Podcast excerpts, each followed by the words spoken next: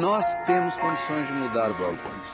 Mas é preciso ter confiança. Mas é preciso ter, ter confiança em que essa mudança vai partir de nós. Não existe autoridade acima da soberania da ciência. Não existe autoridade. Não. Não. Não. Não. Não. Bem-vindos a mais um episódio do Nós da Nutrição, um podcast sobre nutrição e seu contexto na vida contemporânea. Aqui quem fala é Pablo Co. E eu sou a Tayana Lindemann e hoje a gente tem mais um papo feito, essa conversa solta com os convidados que vocês já estão acostumados. A convidada de hoje é, é bem interessante como é que a gente se conhece. Ela foi nossa professora na faculdade, depois a gente vai falar mais um pouquinho sobre isso.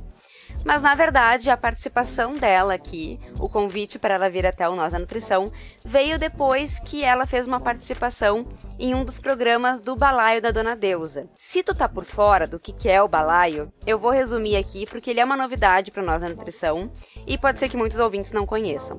O Balaio, ele é um programa de rádio de Sergipe, que acontece todos os domingos, de manhã, das 8 às 10, e a gente foi convidado para fazer parte desse, desse programa de rádio com um quadro que chama Minuto Podcast Nós a Nutrição. E lá a gente divulga, então, nesse, nesse mini quadro, alguns trechos dos nossos episódios para reflexão e um convite para conhecer o podcast também para os ouvintes do programa. A fala da nossa convidada, que vocês já vão conhecer, é, tem muito a ver com o que a gente conversa hoje. Então, Gabriela, Seja bem-vinda e te apresenta para o pessoal. Bem-vinda, Gabriela. A Tayana e Pablo, uh, agradeço muito o convite e é um, um grande prazer estar nesse momento. Então, eu sou Gabriela Coelho Souza, professora do Departamento de Economia e Relações Internacionais, bióloga de formação, e aí já é uma história, né, como eu cheguei até aí, mas principalmente, talvez o que mais tenha relevância aqui para a nossa conversa é que eu coordeno o ASSAN Círculo, que é o Círculo de Referência em Agroecologia, Sociobiodiversidade, Soberania e Segurança Alimentar e Nutricional, que é um centro de referência em SAN localizado na Faculdade de Ciências Econômicas, dentro do CISAD, que é o Centro Interdisciplinar de Sociedade de Desenvolvimento. E ele existe desde 2019 e eu posso falar um pouquinho mais sobre ele daqui a pouco. É perfeito. A gente vai entrar nessa, nesse papo com certeza. É, bom, para quem está acostumado com PF, a gente tem aquelas nossas perguntinhas iniciais para conhecer um pouco mais a convidada, que não só o que ela faz o trabalho dela, mas também o que ela come, do que se alimenta, não é mesmo? Mas antes, Thay, eu queria fazer só um momento de disclaimer, assim, posso? Claro. Porque quem me conhece na graduação sabe que um dado momento lá fui bolsista da Gabriela, então pessoas, de certa forma, a Gabriela já foi minha além de professora, né, Gabriela? Tu lecionou para nutrição e leciona. Isso, então, acho que essa história é uma história interessante, né? Porque eu sou professora do Departamento de Economia e Relações Internacionais, mas eu entrei para esse departamento a partir de um concurso para o Plageder, que é o curso de bacharelado em desenvolvimento rural uh, e que tem já essa abordagem intermultidisciplinar. E eu já vinha atuando dentro do programa de pós-graduação em desenvolvimento rural, que é um dos quatro programas da Faculdade de Ciências Econômicas e aquele que abriga aí professores de praticamente todas as unidades da. Então, desse concurso, era um concurso que visava uh, selecionar professores que tivessem essa, uh, esse envolvimento com o desenvolvimento rural, não tinha nenhuma uh, tinha nenhuma uh, relação curso de mestrado, doutorado ou graduação, é que uma bióloga hoje se encontra dentro do Departamento de Economia e Relações Internacionais.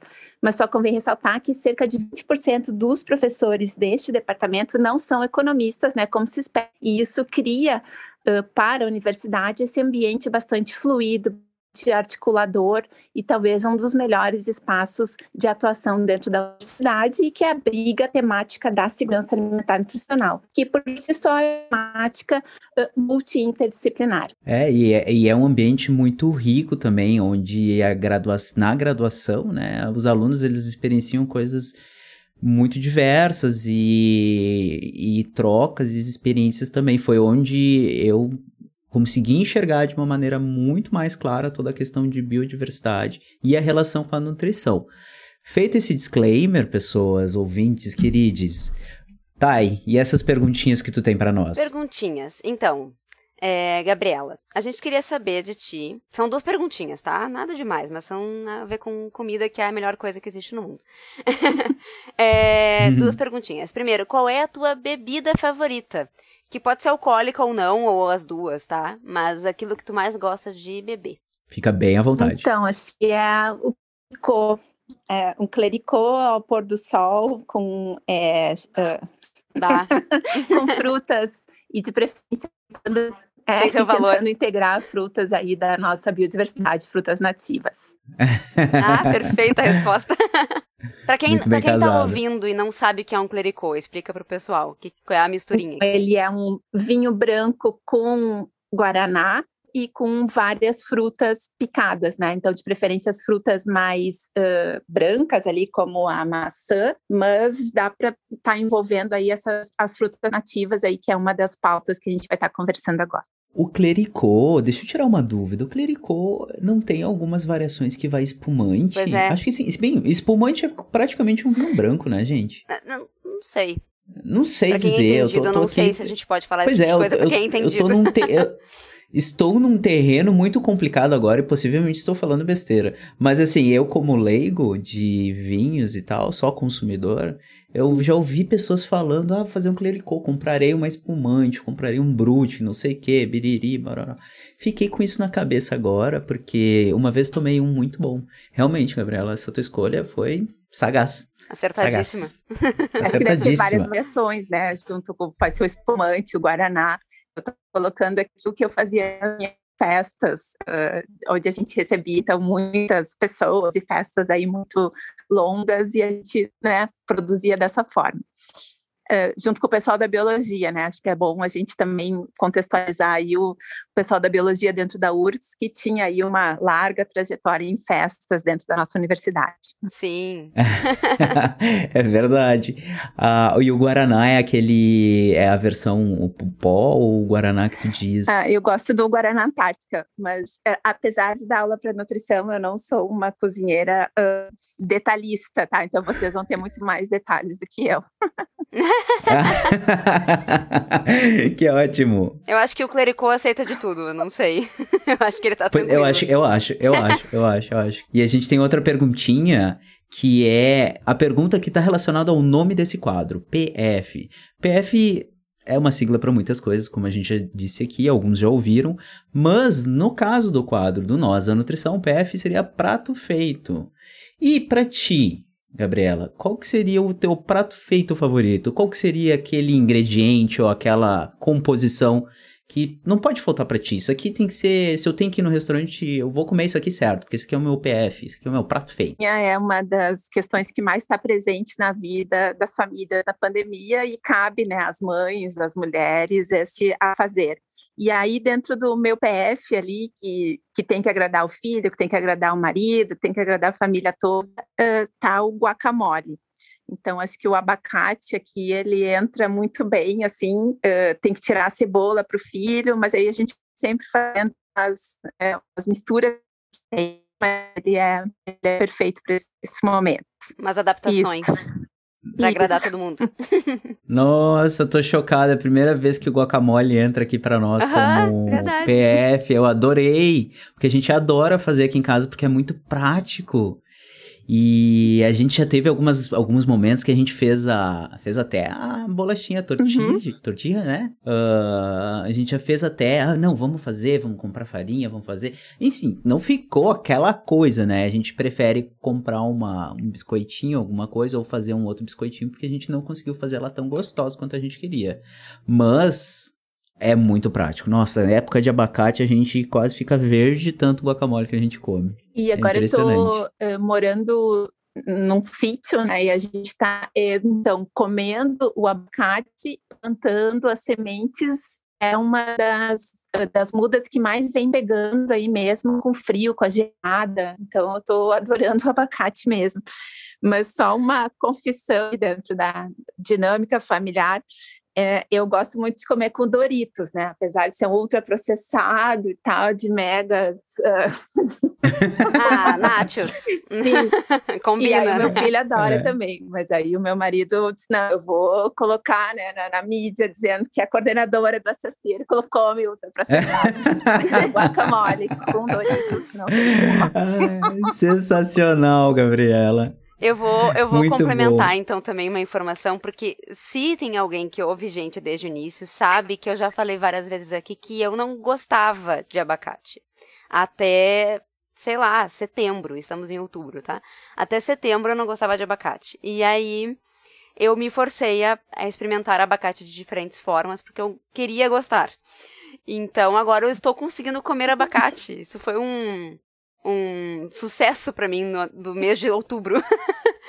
Mas eu, a única forma que eu consegui comer ele foi salgado. Eu não consegui comer ele doce, porque eu sei que tem gente que gosta mais de doce, com mel, com frutas, Uhum. né? Ou sei lá, com cacau.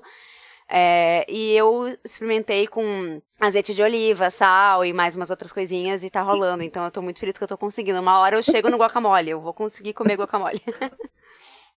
Tenhamos fé no santo abacate. Exatamente. Tu consegue, ele, ele vai, ele, vai, ele vai chegar pra mim.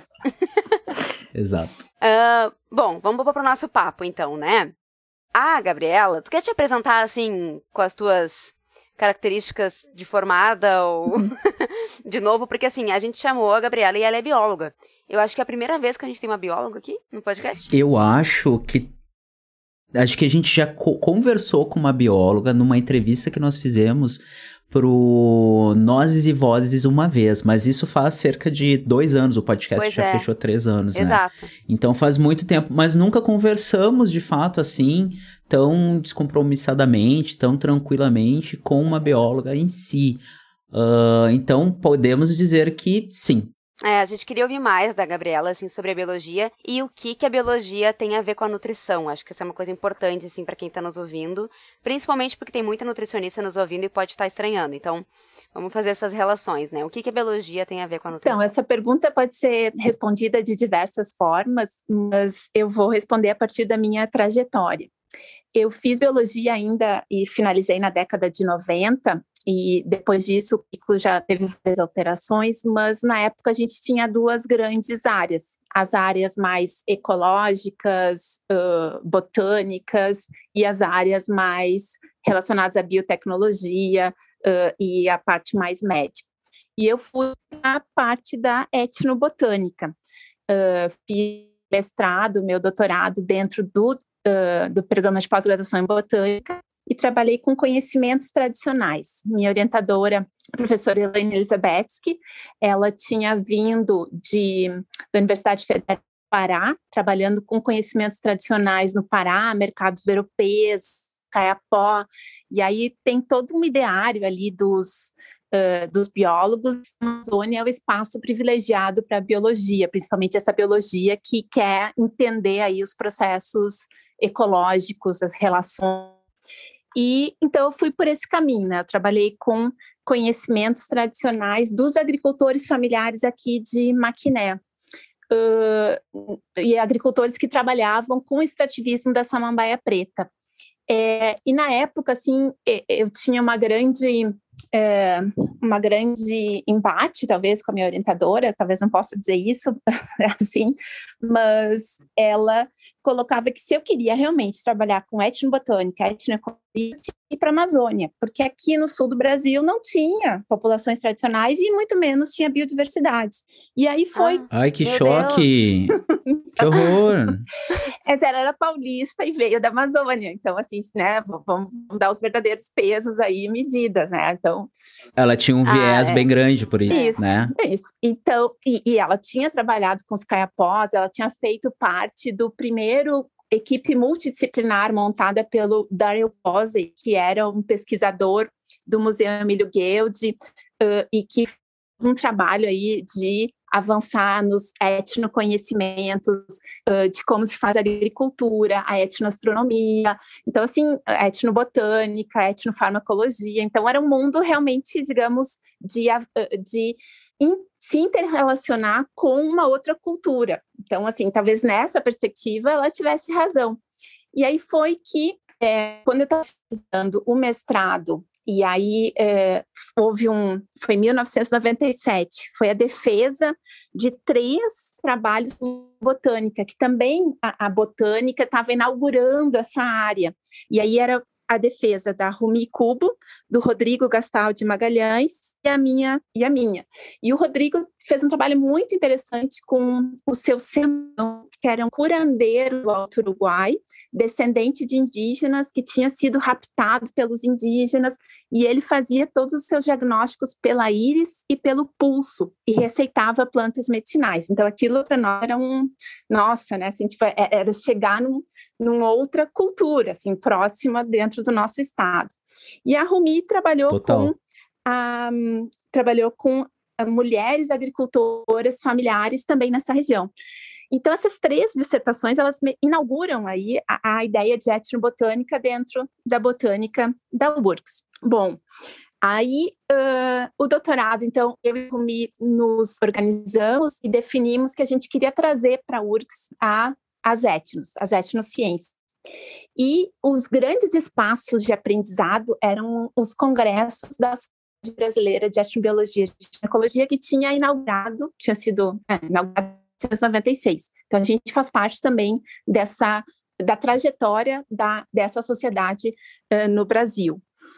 Uh, e, e aí, quando a gente trabalha né, com uh, outros conhecimentos, com outros grupos, não tem essa intersecção assim uh, tão separada. Não, isso é nutrição, isso é biologia, isso é medicina, uhum, isso.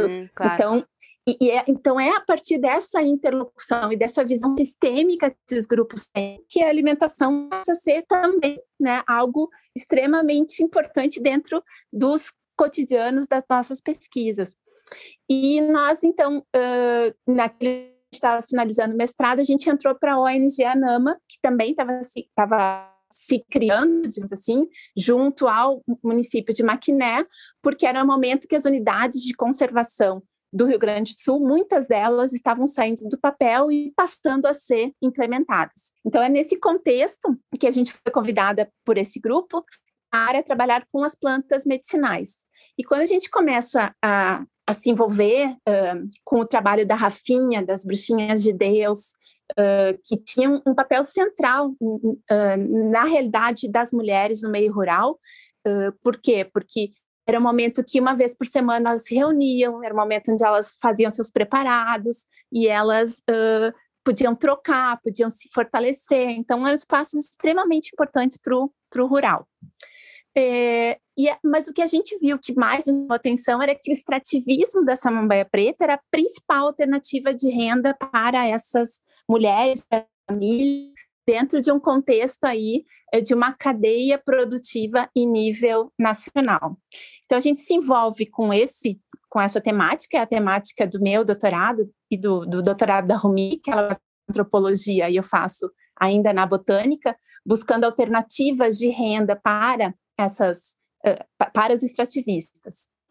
E aí, então, a partir, desse, a partir dessa temática, uh, o programa de pós-graduação em desenvolvimento rural passa também a fazer essa abordagem e a gente começa a trabalhar juntos com a ONG Desenvolvimento Rural na pessoa do professor Lavois de Andrade Miguel. E com isso, então, a gente tem ali uma primeira, um primeiro produto, que é um livro que vai resgatar todo o, o, o extrativismo e o licenciamento dessa mambaia preta, que é o primeiro produto florestal não madeirável que é licenciado no estado do Rio Grande do Sul, que tinha uma legislação extremamente restritiva para o uso sustentável da Mata Atlântica. Bom, uh, a partir então dessa aproximação e da, do envolvimento com o desenvolvimento rural. Então, eu fiz o meu pós-doc no, no PGDR e ali já comecei a trabalhar na orientação de alunos. Então, um dos grandes trabalhos foi com os pescadores da Lagoa Mirim, é, o mestrado da Estela Pieve, uh, e um projeto, então, que eu aprovei junto ao edital universal do CNPq. E é ali que começa, então, digamos, a partir do olhar é, da relação dos pescadores, a relação das lagoas e a relação toda dos processos de desenvolvimento sobre esses pescadores que come eu começo a trabalhar então com questões relacionadas à alimentação. Na verdade, agora é um produto, né, que é o pescado Uhum. relacionado à alimentação.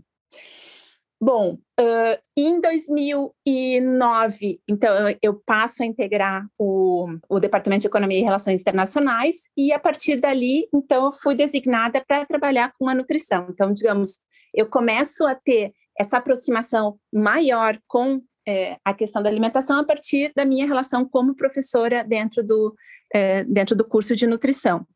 E nisso, é, estamos lá em 2010, 2011, a temática da segurança alimentar nutricional passa a ser extremamente relevante, e dentro do programa de pós-graduação em desenvolvimento rural se uh, avalia que é uma temática emergente e necessária que fosse coberta. Então, o professor Lovoar eh, me convida, então, junto com a Gladys, que o Pablo conhece a Gladys, né? Ela estava chegando também na URSS, Sim. a criar o É. grupo UNESAM, o Núcleo de Estudos em Segurança Alimentar e Nutricional. Quer comentar, Pablo? O que que eu recordo, assim, Gabriela, que a gente teve nesse momento da nutrição, que eu lembro, assim, mais distintamente, é que quando a gente observou que nós tínhamos na disciplina de economia para nutrição, ah, uma bióloga, a gente, primeiro que economia para nutrição, daí a gente ficou assim, né? Como assim, bióloga? Exato, é. Que no caso é, é, é, era, é, e era tu. E as, a forma que a disciplina era lecionada, tarará, todos os conceitos, eles tinham esse olhar que era para as coisas. Falava muito em cadeia de produção, né? Em como o produtor ele conseguia escoar as coisas, até um trabalho que tu fizeste conosco, que a gente já comentou em algum episódio aqui sobre como a gente, enquanto nutricionista, observava as políticas de alimentação e nutrição, as políticas de segurança alimentar e nutricional dos municípios, como que a gente poderia intervir, como a gente poderia contribuir, uh, que eu acho que vem muito fruto dessa perspectiva que tu te fizeste aí nesse teu pro, no projeto, né, que tu olhou, observou o, os agricultores, o núcleo de mulheres especificamente, e dentro desse ponto de vista de, de elaboração de não elaboração, mas dentro do ponto de vista de desenvolvimento de um produto alimentar para elas, qualificou e beneficiou, que era mais ou menos o que acontecia no PGDR, né? A gente tinha ali aquele núcleo de professores e alunos de diversas áreas, correto? Estou enganado? Isso. Por favor, qualquer coisa me interrompe, porque tu, melhor do que ninguém, eu, tu- eu, minha memória é muito vaga, porque eu fiquei por um período muito mais curto do que tu deve ter passado por lá. Ah, então a gente tinha esse núcleo de pessoas que auxiliava agricultores de diversas regiões, principalmente região metropolitana ali, mas de outras regiões do Rio Grande do Sul também, né? Tanto que a gente tinha, eu acho que foi o projeto que mais marcou para as pessoas do entorno da URGS ali que frequentavam o contraponto, que era um local de escoamento desses produtos, além de outros projetos também. ah, que era a Jussara, o açaí Jussara. Então a gente tinha ali ah, como um objetivo final de que ó, essas pessoas elas conseguem, dentro do esforço delas, produzir de uma maneira sustentável, produzir de uma maneira ecossustentável, a gente pode dizer assim, e beneficiar e vender e se organizar e etc, etc. Então, recordando um pouco dentro do contexto da nutrição, isso meio que aparecia nas disciplinas, sabe, Gabriel? Pensando assim no que tu trouxeste e tal, eh, eu É. posso estar um pouco E eu equivocado, queria, assim, queria tá? trazer também a minha perspectiva, porque foi um pouquinho diferente, né? Eu fui aluna da Gabriela na cadeira de economia, mas eu não cheguei a ser bolsista, né? Então, é, não tive essa vivência, por exemplo. Mas é, eu sei que pra mim, assim, foi como, como uma nutricionista, né? Uma estudante de nutrição na época. É, indo pra cadeira, eu não sabia o que esperar da cadeira de, da cadeira de economia, assim. Tava meio, como assim? O que que isso vai ter a ver com a vida, né? E até então, porque nossas cadeiras eram muito relacionadas ao corpo humano, a as cadeiras iniciais ali do curso, né? E aí foi Sim. nesse, nessa cadeira que eu comecei, que a gente começou a ter, pelo menos pra mim, foi quando pegou mesmo essa reflexão sobre segurança alimentar e nutricional, que eu não esperava da cadeira de economia, entende? Eu não tinha essa, esse entendimento na época. É, o que que, né, eu já tinha ouvido falar em segurança alimentar e nutricional, porque eu tava na- no meio ca- acadêmico da nutrição, mas foi se intensificando o meu entendimento a partir da cadeira de economia. Então foi um, um, um momento muito importante pra isso, assim, pra mim, sabe, como estudante, assim. Para mim foi, claro, um grande desafio estar tá pensando ah, numa disciplina de economia para nutrição, mas eu estava completamente respaldada por todo o acúmulo do PGDR, né? Então, é, para mim foi extremamente importante começar a exercitar a segurança alimentar nutricional dentro desta disciplina e na interlocução com os nutricionistas, que é o que mais deveria fazer sentido e faz sentido, né? E, bom, aí, quando se cria o NESAM em 2009, a gente passa a receber uma demanda que é uma demanda, uh, era uma demanda extremamente importante para a construção da Política Nacional de Segurança Alimentar Nutricional, que foi uma demanda do Írio Conte, que era um conselheiro nacional, que também passa a integrar o NESAM, e ele traz que o grande desafio naquele momento para a política era o processo de monitoramento. Então, é naquele momento que a gente começa a, a, buscar uma forma de responder essa demanda que vai a, acarretar na construção do OBSAN, o Observatório Socioambiental em Segurança Alimentar e Nutricional. Então, a gente se compromete uh, a trabalhar e trazer os indicadores uh, da política para, uh, de uma forma acessível para os movimentos sociais, para os gestores, para os alunos. E aí, a disciplina de economia para nutrição é um espaço privilegiado para construção junto com os próprios alunos. E, e aí, uhum. uma pessoa essencial nisso é a Angélica Siqueira, que assistiu o lançamento do observatório, que aconteceu no, na Faculdade de Ciências Econômicas, no auditório. Nós tivemos a presença do Helder Muteia, que era o representante da FAO na América Latina, e que estava uh, naquela época numa campanha uh, contra a fome, mas ele faz simbolicamente o lançamento da construção do observatório. E a Angélica, uh, que era, na verdade, naquele momento estagiária do NEA, vai até o PGDR e se propõe a ajudar nessa construção. E aí nós tivemos, então, de 2011 a 2018, um processo aí de relação informática, vários bolsistas passaram é, pelo grupo, até que nós tivemos um projeto com o Ministério do Desenvolvimento Social e Combate à Fome, onde foi contratada uma empresa para o desenvolvimento tecnológico da ferramenta. Eu vou continuar contando essa história, depois a gente volta um pouco mais para trás, porque ela tem desdobramentos. Então, ele é lançado lá em 2018, né, como essa plataforma com sete dimensões, uh, e 63 indicadores que já haviam sido apontados pelo Plano Nacional de Segurança Alimentar e Nutricional, primeiro plano, e uh, uma técnica do Ministério de Ciência e Tecnologia, Elaine Pasquim, que tinha feito o doutorado dela com a contribuição da extensão para a construção do conhecimento, em especial de segurança alimentar e nutricional, e ela tinha acompanhado um dos nossos projetos junto ao quilombo, eh, aos quilombos aqui do, da península, é, e ela, uh, nos monitorando, assim, acompanhando a nossa trajetória, ela nos convida para a gente desenvolver a Plagiação, que é a plataforma de gestão do conhecimento em soberania e segurança alimentar e nutricional, uh, com, eh, inspirada aí nos indicadores do observatório. Então, hoje a gente está nesse processo de construção dessa plataforma com indicadores uh, para os municípios, mas em nível nacional. Uh, e estamos avançando bastante numa oitava dimensão, que era uma dimensão muito cara para a gente desde o início, que é a dimensão chamada sociobiodiversidade.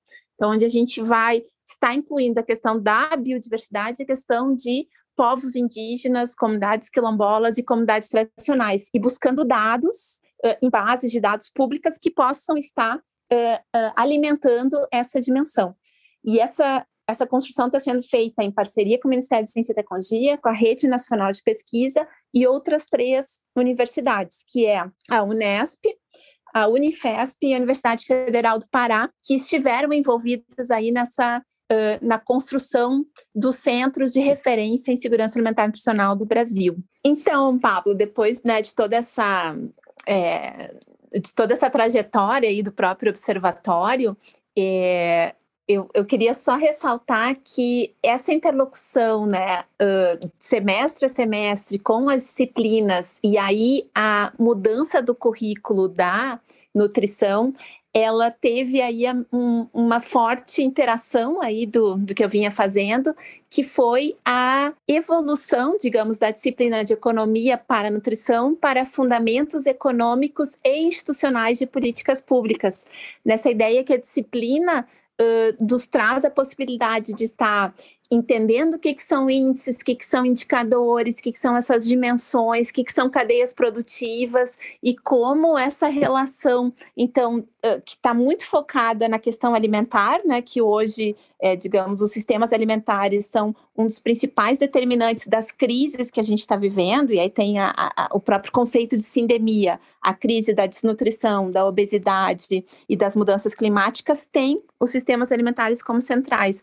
Então, a gente conseguiu, acho que, evoluir a disciplina para que ela tivesse esse olhar e desse a base depois para segurança alimentar nutricional 1, segurança alimentar nutricional 2 aí, dentro do currículo uh, da nutrição dessas disciplinas que vão ter esse enfoque mais sociais e de políticas públicas. Ouvindo tu falar, Gabriela, faz muito sentido, assim, dentro do contexto que tu trouxe para nós, pensar que um biólogo ele pode contribuir tanto faz a gente, enquanto nutricionista, eu acho que a Thay talvez esteja tendo esse mind blowing, Sim, essa explosão mental é agora, a gente, enquanto nutricionista, perceber um pouco mais, mais uma vez, na verdade, o quanto a nutrição tem que olhar para fora da caixa da clínica, né? A gente, assim, tá sempre batendo no martelo dessa questão de que a nutrição ela tem um viés muito clínico. E isso não é uma coisa uh, uh, que não deva ser olhada. É, a demanda pela clínica ela existe. Entretanto, só ela em si fica uma coisa muito estanque, fica uma coisa que é, percebe-se que é deficiente. Assim como a gente tem o contexto de um corpo que precisa de muitos nutrientes e não só de um, eu acho que a nutrição, enquanto uma área do conhecimento, uma área de pesquisa, e ela pode contribuir muito mais se ela for de várias maneiras como tu contribuiu para ser, sabe? Então, assim, eu fico muito contente de ouvir tu falando isso, de ter feito a gente perceber naquela época. Então, colegas, ouvintes que estejam escutando, se vocês um dia se perguntarem o que, que um biólogo, um economista ou qualquer outra coisa tem para contribuir com a área da alimentação e nutrição especificamente, Lembrem da Gabi. É, e também uh, é uma coisa que a gente. Uma tecla que a gente bate muito é na segurança alimentar e nutricional, né? A gente já falou várias vezes aqui sobre, sobre esse assunto em vários episódios, sobre vários contextos. Mas não só isso, uh, a gente sempre tenta trazer diferentes vivências aqui pro podcast, né? Esse é um dos nossos grandes objetivos. Então a gente tá muito feliz de estar tá conseguindo fazer isso, inclusive com outros, com outros, não só cursos, mas práticas também e visões sobre as coisas, sabe? Então eu tô muito feliz também de que a gente tá conseguindo fazer o que a gente quer, Pablo, com o podcast, que é trazer essas essas pessoas diferentes para falar, porque a gente tá conseguindo construir o que a gente sempre quis. É, e eu vi, e eu vi a Gabriela contando a história dela, a trajetória dela, que fez com que ela chegasse nesse meio. É muito rico. Nossa, é muito rico, olha só tudo que ela fez, sabe? Mas uh, fechando, fechando esse grande parênteses, Gabriela, desculpa. É, não, seguindo para um assunto que eu quero muito ouvir ela falar também, que ela falou um pouco lá no balaio, né, do programa que a gente comentou, mas que eu sei que ela também comenta muito, é sobre o Plano Nacional. Sim. Uh, né, as PANs, que tu chama isso, e entender um pouco mais isso. Assim. Eu só quero fazer um comentário ainda para fechar ali com, com vocês. Quando eu comecei a atuar, então, na disciplina, e algo que para mim era muito importante na biologia, que talvez o que eu mais carregue ali, são as saídas de campo. Então, assim, para mim, é uma disciplina, mesmo que fosse economia para nutrição, teria que ter uma saída de campo.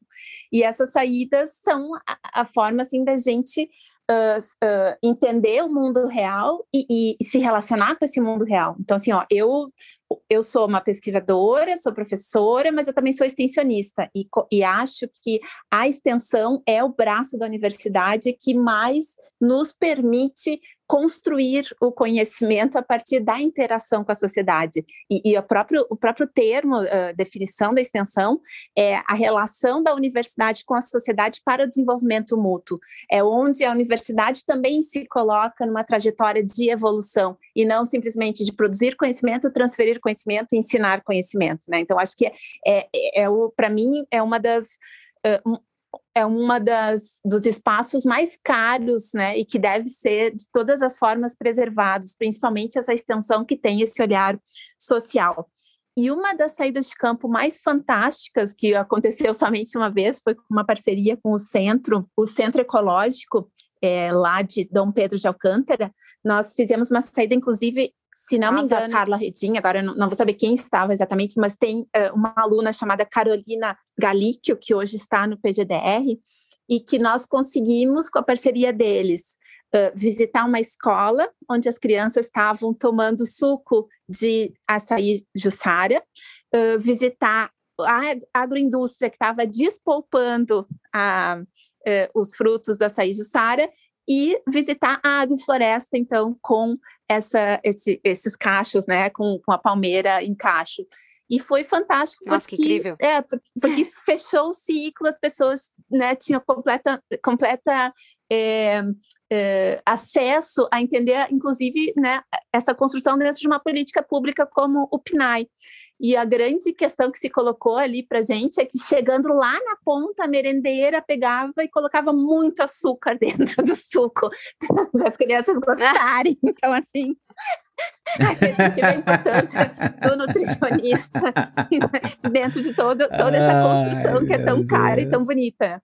E é muito legal porque hoje a Carolina está fazendo um curso que a gente está promovendo que se chama uh, Sócio-Biodiversidade e Empreendedorismo para a Sustentabilidade do Cotidiano, e ela traz a marca dessa saída de campo na trajetória dela e a vontade de se envolver em cadeias produtivas sustentáveis que promovam a sócio-biodiversidade. Então, essa, essa história, ela é, ela é linda, assim, ela, ela marca, né, a vida de muita gente. Muito bom. E ela é muito emblemática, né? E tu falou em saída de campo. Nossa, como é sensacional saída de campo. Marca tanto o aluno, né? Ou, ou, até mesmo o professor, que nem tu ficaste marcada, né? Enquanto professora que lecionou a disciplina, é uma coisa que enriquece muito, assim. Uh, a gente tem na nutrição esse contexto de que a gente pode chamar de saída de campo, que é quando a gente vai para o hospital ali e fala com o paciente. Só que é, é aí é que tá de novo essa questão, sabe?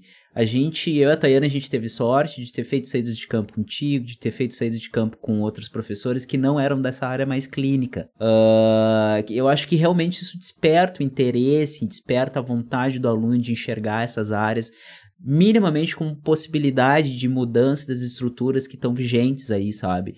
Eu acho que isso é, é realmente fantástico. Tayana, tu ia comentar alguma coisa, por favor? Não, eu queria então ouvir da, da Gabriela sobre as, a questão do, das, dos os PAN, isso, eu falo? Isso, os, PANs. os planos nacionais, é, sim, os PANs, os PANs. Fala um pouquinho sobre isso. Antes de entrar nos PANs, eu vou comentar um projeto, que é o projeto dos Núcleos de Extensão e Desenvolvimento Territorial, que atendia a uma chamada da Secretaria de Desenvolvimento Territorial do Ministério do Desenvolvimento Agrário, atualmente extinto, e que chamava as universidades para constituir esses núcleos para assessorar os colegiados territoriais. Então, eu coordenei uh, esse núcleo que assessorava dois territórios, o território litoral e o território Campos de Cima da Serra, no Rio Grande do Sul, e fazia parte de um assessoramento de 300 e poucos territórios em termos de Brasil. Então, foi uma política que teve assim um, um grande uh, envolvimento das universidades e a nossa tarefa ela era eh, construir esse colegiado com representantes governamentais, municipais, representantes da sociedade civil, sindicatos, Emater, uh, os Guarani, no nosso caso, do litoral, uh, quilombolas, pescadores, uh, pecuaristas familiares dos campos cima da serra, cadeia solidária das frutas nativas. Então, nosso, a nossa tarefa era envolver esses atores no colegiado em reuniões mensais, para que eles pudessem construir um plano de desenvolvimento uh, rural para aqueles territórios. Então foi um, um, uma experiência assim uh, extremamente frutífera de visualizar o papel da universidade dentro das dinâmicas dos municípios, dos territórios e esse envolvimento que faz com que a gente consiga qualificar um espaço onde a gente está atuando, a partir da construção das atas, a partir de pesquisas, informações que são uh, apresentadas. Então, foi uma experiência muito, muito gratificante uh, e está envolvido numa estrutura que passava por se relacionar com a Delegacia de Desenvolvimento Agrário do Rio Grande do Sul, a Secretaria Nacional de Desenvolvimento Territorial e uma relação, então, com todos os territórios e universidades que se reuniam uma vez por semestre dentro dessa dinâmica. E ali, então, é, foi a gente tinha muito uma orientação dos, do delegado que dizia, não, encontrem as forças vivas dos territórios.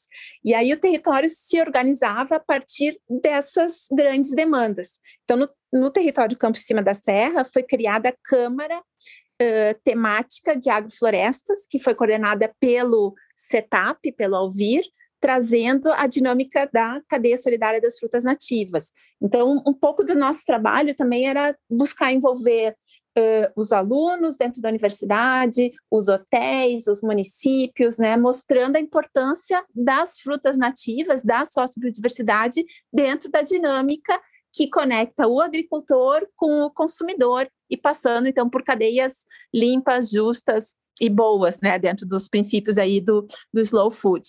E foi a partir um pouco dessas nossas articulações que a cadeia solidária recebeu aí o título de comunidade do slow food.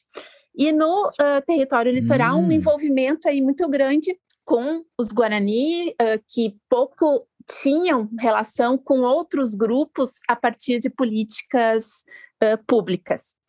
E foi nessa, digamos, nesse desmonte aí de 2016 uh, que um, nós fomos procurados pelo Walter Steinbuch, do CEPSU e CMBio, então centro de um centro de pesquisas que era responsável por implementar o Plano Nacional para Espécies Ameaçadas de Extinção no território aí do PAN Lagoas do Sul, que pega o sul de Santa Catarina, a parte costeira, e toda a parte costeira do Rio Grande do Sul. E a intenção qual era? É, era criar um plano que reconhecesse as territorialidades existentes. Então, assim, existem mais de 150 espécies ameaçadas entre flora e fauna mas que convivem com modos de vida sustentáveis, como os guaranis, quilombolas, pescadores, uh, os agrofloresteiros, a agricultura agroecológica. Então, é, foi um esforço de encontrar esses, esses movimentos, esses atores, descobrir as ações que esses espaços estavam fazendo. Então, a gente fez toda uma articulação né, do CEPSU com esses grupos, então, Fórum dos Pescadores uh, Artesanais, uh, fóruns, uh, espaços colegiados de unidades de conservação, uh, Comitê Estadual da Reserva da Biosfera da Mata Atlântica. Então, todas essas articulações que estavam muito vivas nesse período, né, passaram a integrar o, ações no Plano Nacional de Espécies Ameaçadas, no PAN Lagoas do Sul. E o objetivo desse PAN ficou melhorar o estado de conservação das espécies ameaçadas, uh, valorizando os modos de vida sustentáveis e tradicionais. E isso é, digamos, do ponto de vista da conservação da biodiversidade, é um grande avanço, porque reconhece a importância Des, desses grupos, dessas territorialidades na conservação da biodiversidade. E, com isso, né, constrói uma ideia de conservação pelo uso. Uh, o mesmo processo ele aconteceu nos campos de cima da serra também, um, um outro PAN territorial foi criado que se chama PAT Planalto Sul, e nesse PAT uh, existe o objetivo específico número 6, que é fortalecer cadeias produtivas sustentáveis. Então, a gente tem, digamos, a partir dessa experiência da política territorial, a continuidade disso a partir de uma política hoje vigente, que não foi destruída, que é a política de conservação da biodiversidade, que o Brasil Uh, está comprometido em atender as metas de Aichi, e a forma como o Brasil está atendendo as metas de Aichi é criando PAS, então, nós temos dois planos nacionais hoje que estão buscando fortalecer a sociobiodiversidade, quer seja na forma de cadeias produtivas, quer seja no fortalecimento dos modos de vida desses grupos. Nossa, maravilhoso. Que bacana, ouvir cara. que isso existe, né? Dá um, dá um quentinho no coração ouvir que esse tipo de coisa existe. Nossa, dá, dá um calorão Porque no a gente coração. gosta de trazer suar. notícia ruim, né, Pablo? Então, Nossa, Gabriela, se tu soubesse a quantidade de notícia ruim sob o contexto de biodiversidade, sob o contexto ambiental que nós trouxemos aqui no podcast nesse ano de 2020 e 2021, é lamentável. não que a gente quisesse, né?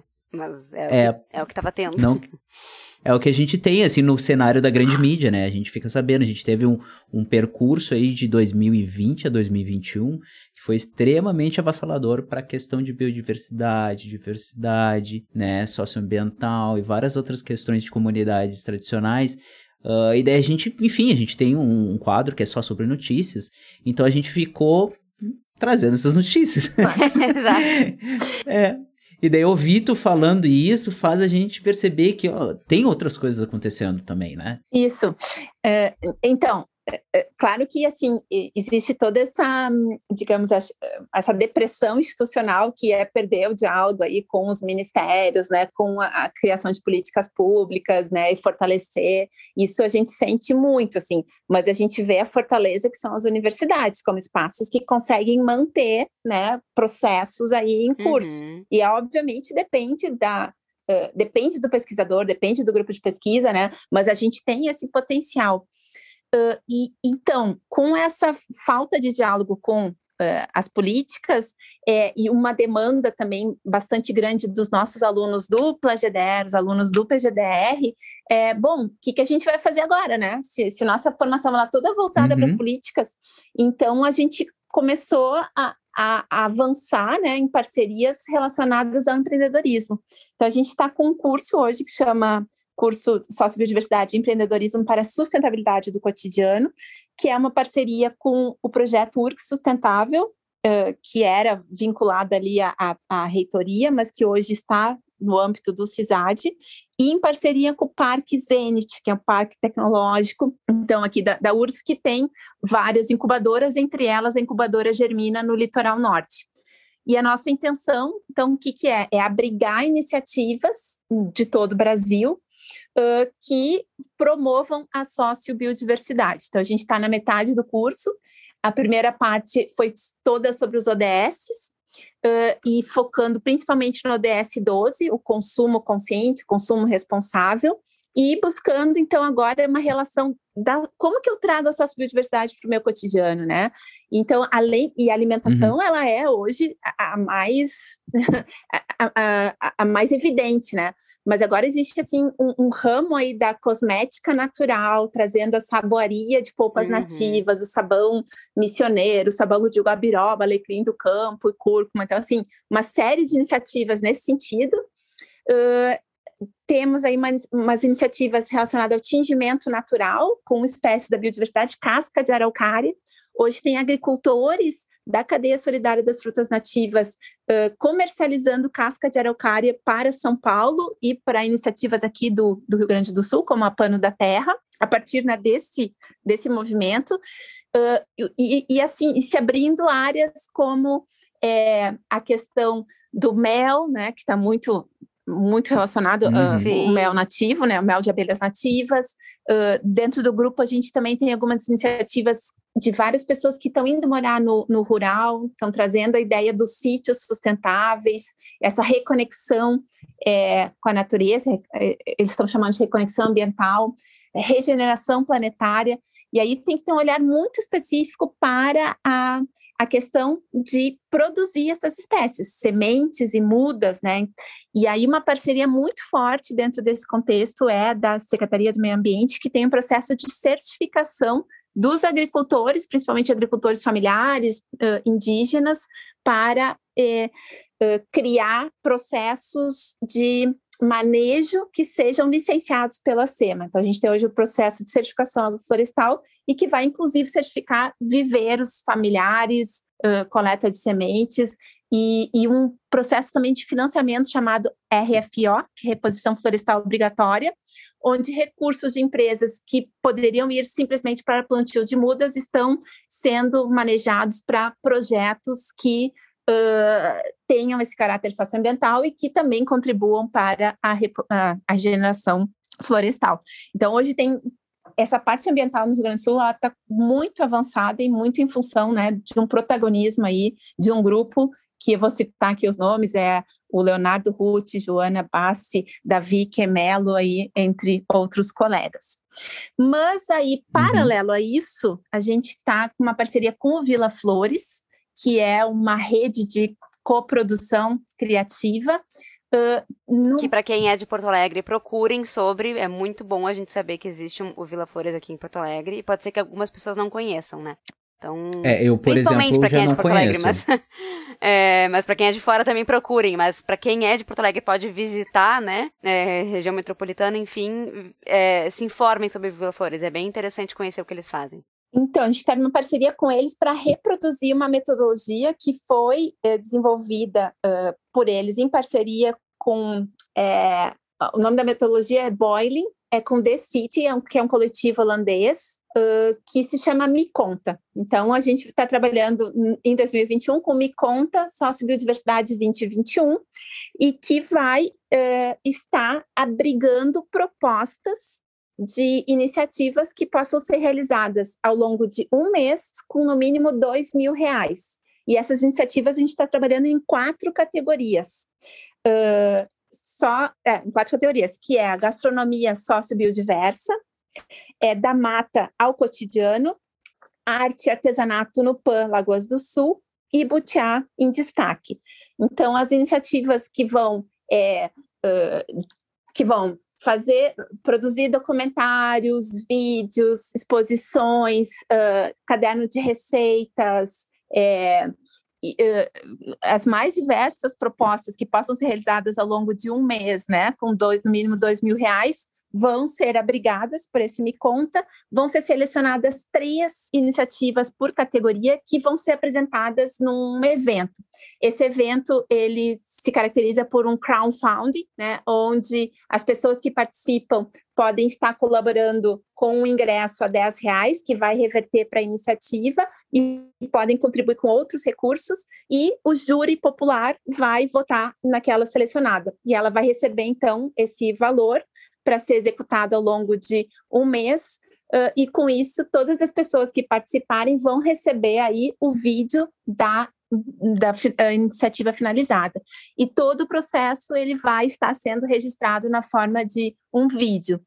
Isso faz parte também né, de um projeto que se chama Panexus, que é uh, vinculado ao Ministério de Ciência e Tecnologia, que atualmente eu estou coordenando, e que busca, então, essa, é, esse fomento aí a ao empreendedorismo, à inovação, como formas de fortalecer a governança da sociobiodiversidade nos PANs, principalmente, então, nos dois PANs que a gente está trabalhando. É muito legal e, e, e, eu, eu é muito legal te ouvir falar sobre assim sobre os projetos que existem. Eu fiquei curiosa só porque é, por causa dos nomes, né, das categorias que são ótimos e, e o destaque pro butiá, né? Até porque deve, pode ter gente que tá nos ouvindo que nem sabe direito o que é um butiá. Isso. e Com pra certeza. gente é muito comum, né? Os butiá do bolso estão aí.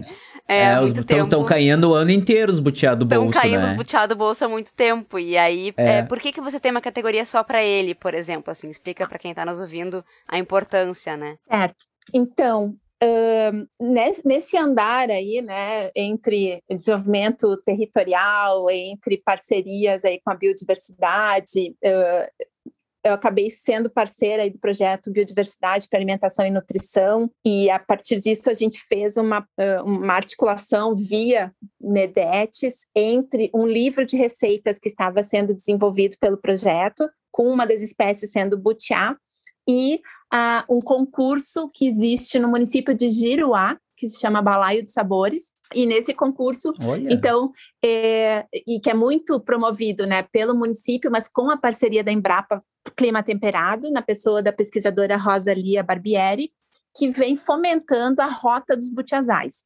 Então, é, esse é um projeto, ele existe desde 2015, ele nasce mais ou menos junto com o, ali com o desenvolvimento uh, territorial, uh, mas ele busca o quê? Dar visibilidade aos ecossistemas butiazais, né, que tem como espécie principal o butiá, são oito butiás ameaçados de extinção no Rio Grande do Sul, mas que compõem ambientes que têm uma diversidade imensa de espécies dentro desses Uh, dentro desses ecossistemas. A gente tem os maiores uh, butiazais do Rio Grande do Sul, em TAPS, mas temos essa referência ao butiá como uma espécie extremamente importante, inclusive na vida econômica de vários municípios, né? TAPS, por exemplo, é, uh, Palmares do Sul, uh, Giruá, Giruá parece que é uma corruptela do próprio nome Butiá, temos um município chamado Butiá, é, o butiá, ele, ele servia de crina de butiá. Então, assim, por exemplo, eram confeccionados é, colchões de crina de butiá, que eram dados pa, para os noivos, e ele tinha de um lado pelego, de outro lado crina de butiá, para um colchão modelo inverno-verão. Gente! Gente, que loucura! E essas crinas eram feitas para fazer cordas, usadas muito nos navios né, e barcos, né? E depois foram substituídas, então, pelo, pelo nylon, pelo petróleo, etc. Então, assim, ele já representou uhum. a vida econômica de vários municípios.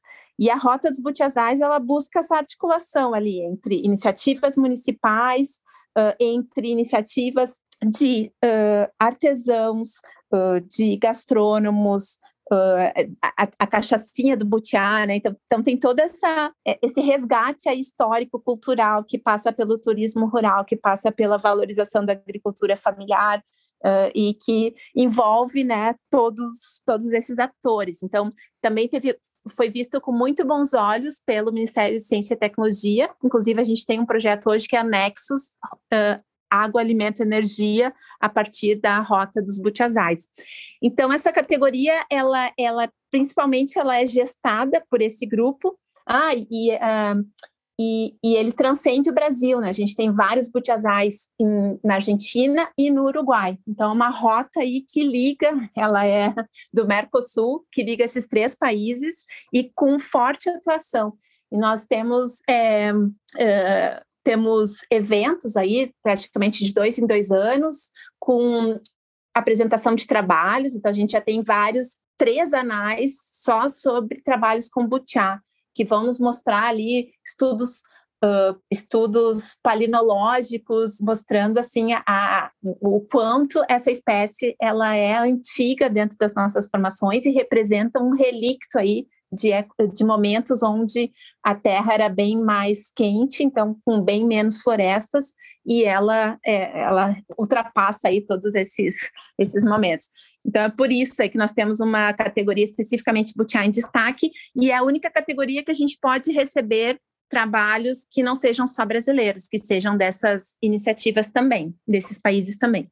Sim. É, esse evento, então, que vai acontecer, né, que envolve vários é, organizadores e que tem, a, tem o Vila Flores envolvido e que tu estava falando, é, como é que são as datas disso para quem quer participar, assim? Bom, é, a parte preparatória para a inscrição das das iniciativas, ela vai se dar a partir de quatro lives, uma sobre cada uma das categorias. Então, já ocorreram a de gastronomia sociobiodiversa no dia 13 de outubro e no dia 27 de outubro da Mata ao Cotidiano. E vai ocorrer a de 10 de novembro, que é arte artesanato no Pâlagoas do Sul, e dia 24, Butiá em Destaque essas quatro lives elas são para mostrar um pouco do contexto de cada uma dessas uh, categorias e aí eu já agradeço a possibilidade né, de estar conversando uh, com nós da nutrição porque dá para ter mais tempo aí né de apresentar os, os, diferentes contextos.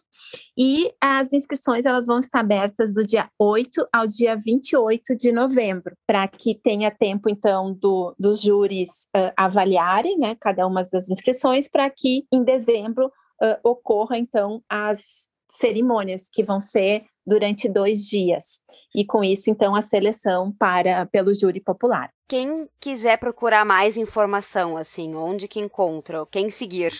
Quais links verificar assim?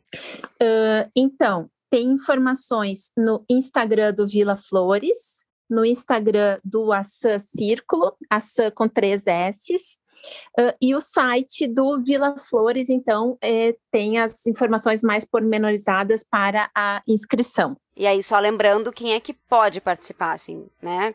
Quais são. Qualquer pessoa que queira promover a sociobiodiversidade. Então, por exemplo, essa categoria arte artesanato no Pâlagoas do Sul, ela está focada em resgatar artesãos e artesanatos que já existam. É um território ali que tem muito artesanato com fibra de bananeira, com taboa, com junco. Tem uns trabalhos maravilhosos do Renan, que trabalha com bichinhos do Pampa, onde ele faz com caroço de butiá a fauna ameaçada e toda a fauna, né? Inclusive, eu já fiz uma, um aniversário do meu filho que era uh, o Henrique no, nos Butiazal, então todo mundo recebia ali uma Ai, uma cutia comendo butiá, uma capivara comendo butiá, então assim é, é, fantástico o trabalho. E a ideia então dessa categoria é pegar uh, uh, artes e artesanatos que já existam e, por exemplo, propor uma exposição, propor um livro uh, de fotografias, é, propor uma história para crianças. Então, não necessariamente a pessoa precisa estar dentro daquele território, mas ela pode uh, se propor a fazer essa difusão. A ideia é que a sociobiodiversidade povoe aí o cotidiano de, uh, de todo mundo, crianças, jovens, adultos, né? Essa ideia do resgate do, do butiá, quando a infância, né, de várias pessoas. Então, é essa ideia de, de, de poder estar tá trazendo para para a vida né, de cada um. Então, não precisa, não precisa necessariamente ter uma relação ou ser uma iniciativa já consolidada, mas também a gente está esperando ter novas receitas ou novos sabonetes ou hidrolatos, né? Então, a gente está a gente está aberto aí para uh, receber propostas do Brasil inteiro. Uhum. Dá para ser bem criativo, então, para participar. Sim, exatamente. Dá para criar bastante Isso. coisa. Bacana, e bom que tem um tempinho ainda, né? Ou seja, se a pessoa não necessariamente ela faz algo, ela pode até mesmo pensar e daqui a pouco projetar, daqui a pouco se organizar, ela ou um grupo de pessoas para poder fazer, né? Da- Daí ainda dá tempo de se organizar. assim. É, aproveitar É, a é, oportunidade, É, que é né? bacana. Construir a proposta, e se for selecionado, vai receber o recurso para executar ao longo de um mês a proposta. Sensacional. Ah, é muito legal. Gostei bastante mesmo, né, Thay? Então, participem aí, pessoas. A gente tem que divulgar é, coisas legais que estão acontecendo, então. E tem que participar também. E acompanhar pra ver quem é que tá participando. Ah, eu não vou conseguir participar, mas acompanha lá e. e, e, e observar a- e incentivar esses projetos que vão acontecer, né? As pessoas que vão conseguir fazer isso virar realidade, É. assim. E, e- e é um pouco da nossa, né, da ideia do Assa Círculo, por exemplo, de participar do balaio da Dona Deus, a gente agora tá, ãh, vai participar uma vez por mês, né, com o quadro Momento Círculo CUT. E a ideia é que a gente possa trazer essas iniciativas, né, que a gente possa, então, reverberar aí para além da, ãh, da- dos muros da universidade, né, e eu acho que é, eu também queria comentar, a gente tem, também tem um podcast que chama Que Tá um Mate, Olha! ãh, que também tem essa associação com o, Ah, que legal! essa associação com o, a sócio-biodiversidade, né? Entendendo que a erva mate é um produto da sócio-biodiversidade aqui do Sul e que faz essa roda de conversa, né? Mas a ideia é que a gente leve né, o que estamos produzindo, pensando, refletindo, né? para que reverbere aí para além da, dos muros da universidade e muito e a gente foi muito, digamos, eh, provocados pelo contexto da pandemia. E, e- e eu acho que os podcasts, né, os vídeos, as séries, elas são fantásticas formas de estarmos conectados, né, mesmo estando isolados. Isso eu achei. Com certeza. Eu tava olhando aqui já o site. Ele é um podcast do Lumina, né? Isso, ele tá no Lumina, no Spotify, no é, no Anchor. Inclusive, né, pra, só para a gente conectar todas essas coisas, ele já foi avaliado dentro do ranking da Apple, dentro da categoria nutrição. Sério? Ah, que legal! Olha aí. Não, eu tava olhando aqui os, os assuntos que vocês falam, que vocês falaram de é, sistemas de dados sobre alimentação, é, guias alimentares em debate no Dia do Mundial da Alimentação. Então teve muita coisa sobre alimentação né, Isso. nele. Então, muito legal. Tem assuntos muito legais. Pessoal, vão lá então pra, pra ouvir. Porque a gente sempre fala, quando chega alguém que fala que, ah, eu tenho um podcast, a gente sempre fala, a gente tem que ocupar o É, mundo do podcast. A gente tem que entrar com tudo nesse mundo e pegar o nosso lugar. assim, é Exatamente, porque essa perspectiva de ocupar, que a Thay falou, ela é muito mais na intenção de qualificar a discussão, sabe? Porque a gente tem no Instagram, no Facebook, no Twitter, em várias outras mídias, principalmente no YouTube, ah, esse espaço da alimentação ocupado por pessoas que não estão preocupadas em trazer alguma coisa que vai, de certa forma, beneficiar as pessoas no aspecto da alimentação e nutrição. Normalmente é um discurso sobre estética corporal, aquela coisa super padrão, assim, ah, culposa da estética que tem que ser padronizada, ou alimentação super supérflua, assim. Ah, e a gente fica contente de saber que tem outras pessoas produzindo um conteúdo de qualidade, porque vai no encontro da nossa ideia de criar, de quando a gente criou o Nós da Nutrição, que é vamos falar sobre a comida, porque é uma coisa que a gente quer fazer, a gente quer levar as questões de alimentação e nutrição para as pessoas, que seja uma, duas, três, quatro, ela sabe que aqui ela vai ter um ambiente que ela minimamente vai poder confiar no que a gente está trazendo. E saber que o Assan, que tu, Gabriela, que os professores do PGDR daqui a pouco participam também desse podcast, que estão participando desse projeto que vocês estão divulgando aqui hoje no Nós da Nutrição, estão pensando também dessa forma, nossa, é muito bom, porque é mais um ponto onde a gente está observando que a uni universidade está minimamente tentando, né, se comunicar com as pessoas que é fundamental, né? A gente produz às vezes tanta coisa, formas. é, tanta coisa assim que não, não, não consegue tocar é. na população e é bacana ter esse tipo de, de, de projeto, assim, é muito bom, muito bom. Gostei, gostei, gostei muito. Vou ouvir, vou escutar. Aproveitando então que a gente está falando de projetos e podcast e, e, formas de se comunicar, acho que a gente está começando então a entrar no nosso, nosso finalzinho ali do, do PF, que sempre é o momento casca de nós, hum. que é o momento em que indicamos coisas para os nossos ouvintes. Essas indicações elas podem ter a ver com conteúdo ou não, depende muito do que a gente está consumindo e a gente quer que as pessoas saibam e também possam conhecer. É, vamos começar então pela Gabriela, quais são essas, as tuas indicações para o pessoal hoje? Então, como é, essas temáticas que a gente está trazendo aqui eh, vai estar tá muito encontradas em normativas, né, em, em sites da, uh, do governo executivo, a gente também faz esse esforço de buscar trazer para uma linguagem acessível, embora muitas vezes, né, acho que fica bastante uh, fica bastante distante. Mas eu queria indicar o um, o episódio número 11 do podcast que tá o Mate, que vai tratar de sistemas de alimentares sustentáveis e vai trazer o Pâlagoas do Sul, pelo Walter Steinbuch. Uh, a gente tem também um outro episódio que vai tratar sobre a cadeia solidária das frutas nativas, que é essa... É, é, que é essa cadeia que, que conecta aí o agricultor que está manejando as espécies nativas né, com o consumidor. E esse é o episódio 12. E além de. O, o episódio, talvez o nosso mais famoso, foi com o José Graziano da Silva, que foi o episódio número 13, que fechou o ano de 2020, que vai falar da trajetória do Objetivo de Desenvolvimento Sustentável número 2, o Fome Zero, e ele lança um livro também chamado Do Fome Zero ao Zero Hunger, então que é, traz aí para nós brasileiros aí uma trajetória que coloca o Brasil aí no espaço de muita visibilidade e é muito orgulho ouvi-lo. E o último que foi produzido que vai tratar sobre o empreendedorismo uh, associado à sustentabilidade para uma mudança de paradigma, onde a gente está trabalhando aí com iniciativas que buscam é, fomentar né, essa sustentabilidade. E vou destacar aí é, a, a editora Bambual, que acabou de é, editar o livro A Arte de Guardar o Sol, do Walter Steinbuch, que vai tratar dessa nova, dessa pedagogia da reconexão, essa forma de como a gente se reconecta com os ciclos e que seria talvez a, a, a melhor forma ou a única forma de lidar com essa crise planetária que a gente vem vivendo.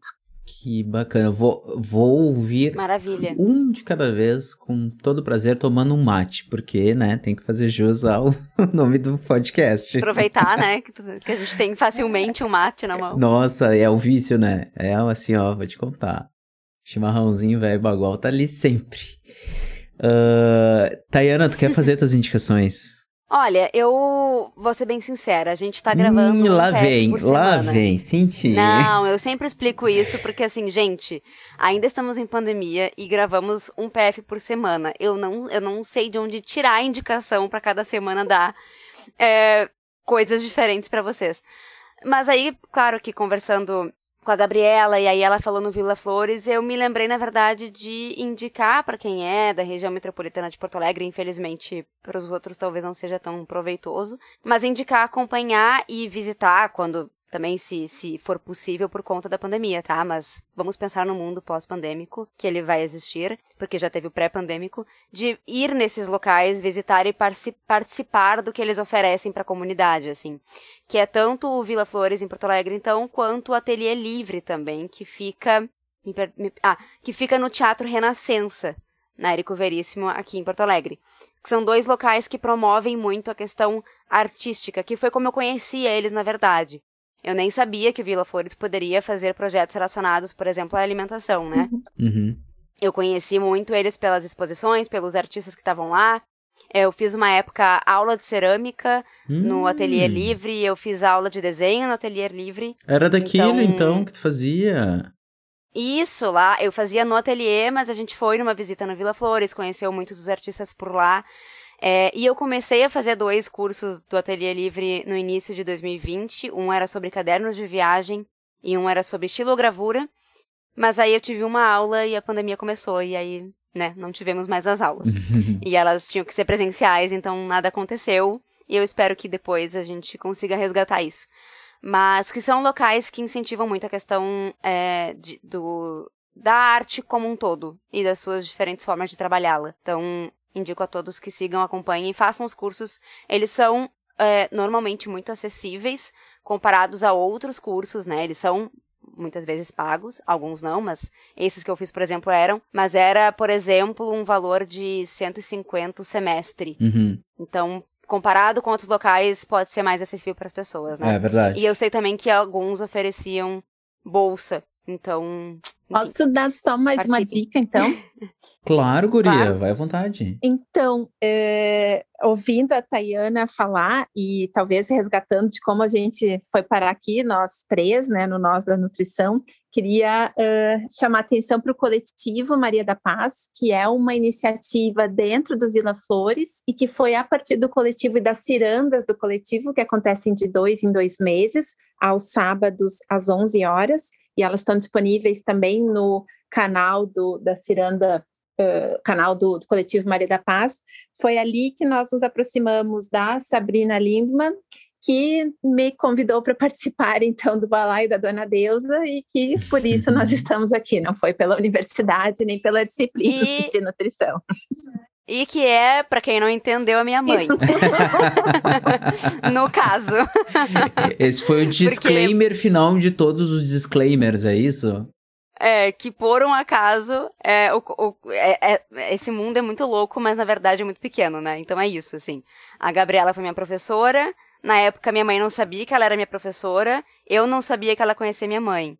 E aí, anos depois, a gente acaba se encontrando de novo por conta do balaio e toda essa coisa e essa vida por causa dos assuntos. Enfim, mundo é muito louco. Isso. Bacana. Agora é contigo, Pablo. Vem com as indicações, então também. Nossa. Também grava uma vez por então, semana. Gravo uma vez por semana, mas tu sabe que eu já tenho esse problema crônico, né, Tayana? De não ter indicações, porque já cronicamente esgotei todas as minhas opções de cultura, porque eu só trabalho. Enfim. Mas ah, tive uma, uma dose de cultura esse final de semana, limitada, restrita à minha residência, mas foi bem, bem interessante. E assisti um seriado que não tem nada a ver com o que nós conversamos aqui hoje, mas eu gostaria de recomendar, porque são coisas assim que eu gosto, que me deixam pensando. Sabe aquelas coisas que tu assiste ou escuta e depois tu fica refletindo sobre? Então, foram, Super. foram dois conteúdos de mídia, um seriado e um filme. O filme, vou começar por ele, porque ele é mais fácil de relacionar com questões de alimentação, que é O Túmulo dos Vagalumes. Eu, Ah, não. sim, eu Ah, eu já chorei muito nesse filme. Tá, ok, concordo. Eu já sabia de todas as questões do filme, O Túmulo dos Vagalumes, pessoas que estão nos ouvindo. Ele é um filme que retrata um período, ah, acho que da Primeira Guerra Mundial, no Japão. Ele retrata a história de dois, ah, uma, uma guriazinha e um gurizinho, são irmãos, ah, e mostra ali as mazelas que... É pra Segunda Guerra Mundial. Segunda Guerra Mundial? É na Segunda. Obrigado. Aham, é que como segunda. eles não mostraram a bomba atômica, né? Normalmente eles retratam... É, não chega nesse. É, então só é, mostrou alguns outros Segunda Guerra, bombardeios. É.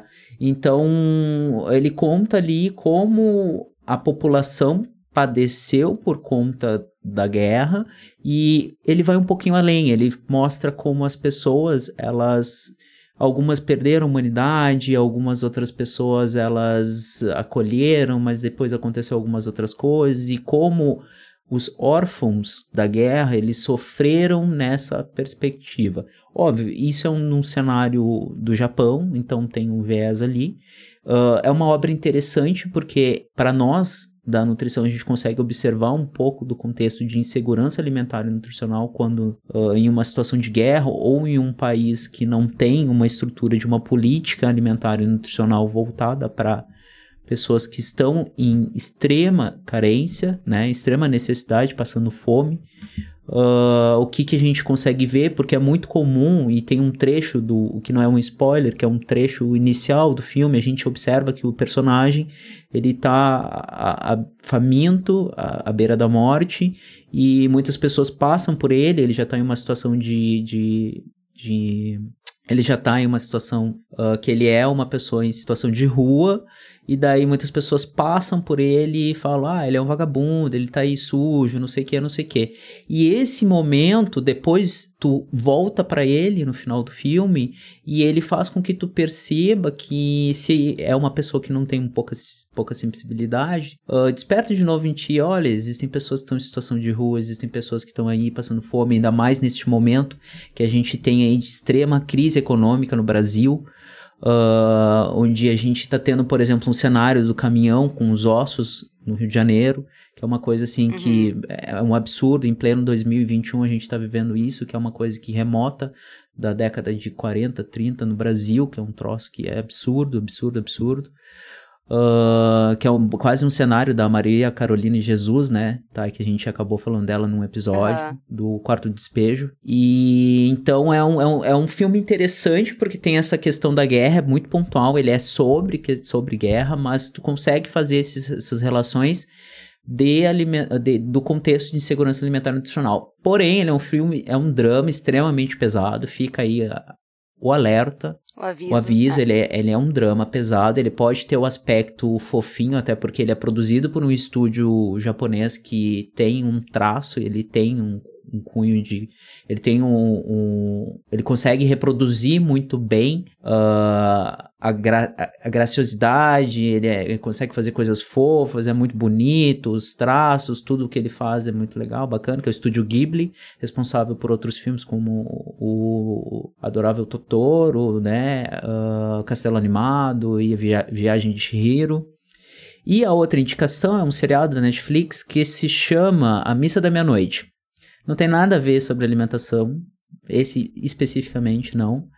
Porém, ele retrata uma coisa que é muito interessante no seriado. Ele pega uma questão clássica do terror, tá? Pontual, que não vou falar porque é um spoiler, fica meio óbvio no segundo, terceiro episódio, mas enfim, a surpresa será de vocês e não é, eu não vou estragar ela. Uh, ele pega uma questão clássica do terror e coloca no contexto religioso. E a gente consegue observar como, uh, por mais bizarro que seja, aquelas pessoas seguirem um fanatismo religioso, uma coisa religiosa, uh, nesse contexto de terror pode parecer absurdo, mas quando coloca na realidade é basicamente aquilo, e daí tem outras questões filosofais sobre vida e morte. Então é bem interessante porque é, se tratando de uma obra de terror, né? A gente fala terror, a gente acha que vai tomar susto. Ele consegue tocar em outras questões que te deixa refletindo bastante, mesmo depois que acaba o episódio e o seriado em si. Então ficam fica aí minhas duas indicações, viu? Tá, eu tinha indicações dessa vez. Incrível. Né? Eu tinha indicações dessa vez. Bem variadas. Bem variadas. É, não tão variadas porque é sentar e assistir, né? Mas são indicações. Não, porque uh, temos um podcast, temos cursos artísticos ah, sim. e locais artísticos é verdade. e temos filmes e séries, então é, é, né, é. agradamos a todos. é isso aí.